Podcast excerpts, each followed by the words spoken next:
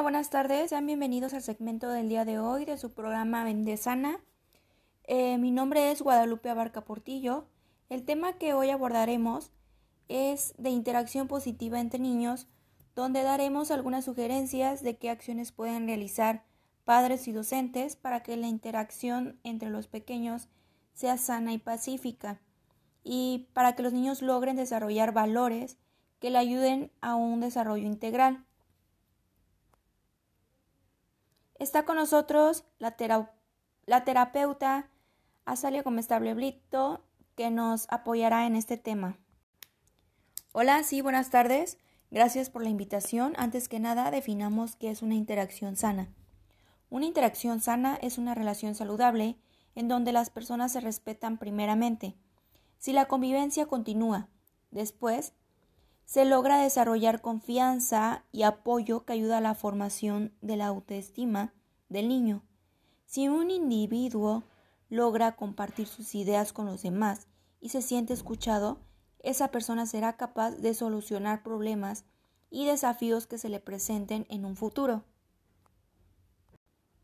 Psicóloga. Sabemos que la interacción en los niños es la base para que los procesos de socialización, entonces eh, surge la pregunta, ¿qué podemos hacer como padres o educadores para que mi niño logre una interacción positiva con sus compañeros?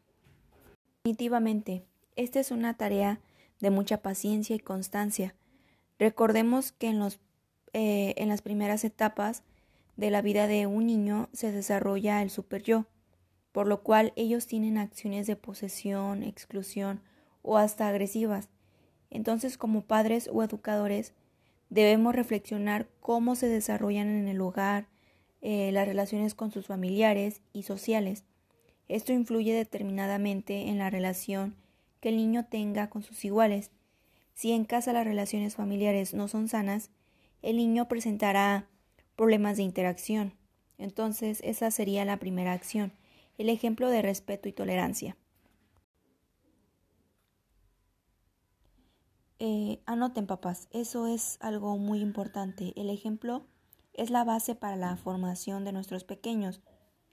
¿Cuál otra acción psicóloga eh, nos recomendaría?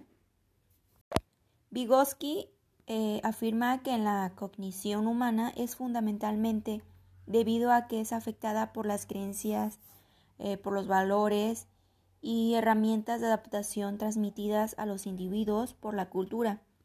En la educación de los pequeños es importante desarrollar la empatía, ser empáticos con nuestros pequeños, comprender sus emociones y respetar su, sentir y escucharlo. Así es de las emociones. Es oportuno hacer énfasis en el desarrollo emocional. Es el proceso por el cual el niño construye su propia identidad, su autoestima, su seguridad, la confianza en sí mismo y con el mundo que lo rodea. Los niños deben aprender a poner límites y a respetar los límites de los demás. El respeto a las reglas, la formación de hábitos en casa, en la escuela. Un ejemplo sería pido por favor las cosas, no grito, no pego, no tomo las cosas sin permiso, lo que no es mío, eh, etc. Para lograr una socialización eficaz en el niño, los padres y educadores eh, deben ejercer autoridad. ¿No es así, doctora? Por supuesto, ya que con una disciplina asertiva estamos promoviendo en el niño formas apropiadas y responsables de actuar y controlar sus emociones y sus conductas. Con una autoridad sólida y con una comunicación eficaz, estamos procurando que en el niño resuelva sus problemas de forma pacífica, eh, razone sus acciones hacia la solución apropiada de los conflictos. Un gusto como siempre tener la psicóloga. Gracias por su orientación y por su intervención. Muchas gracias a ti por la invitación. Espero volver pronto. Es un gusto acompañarlos. Se despide la psicóloga doctora Azalia Gomestable Brito.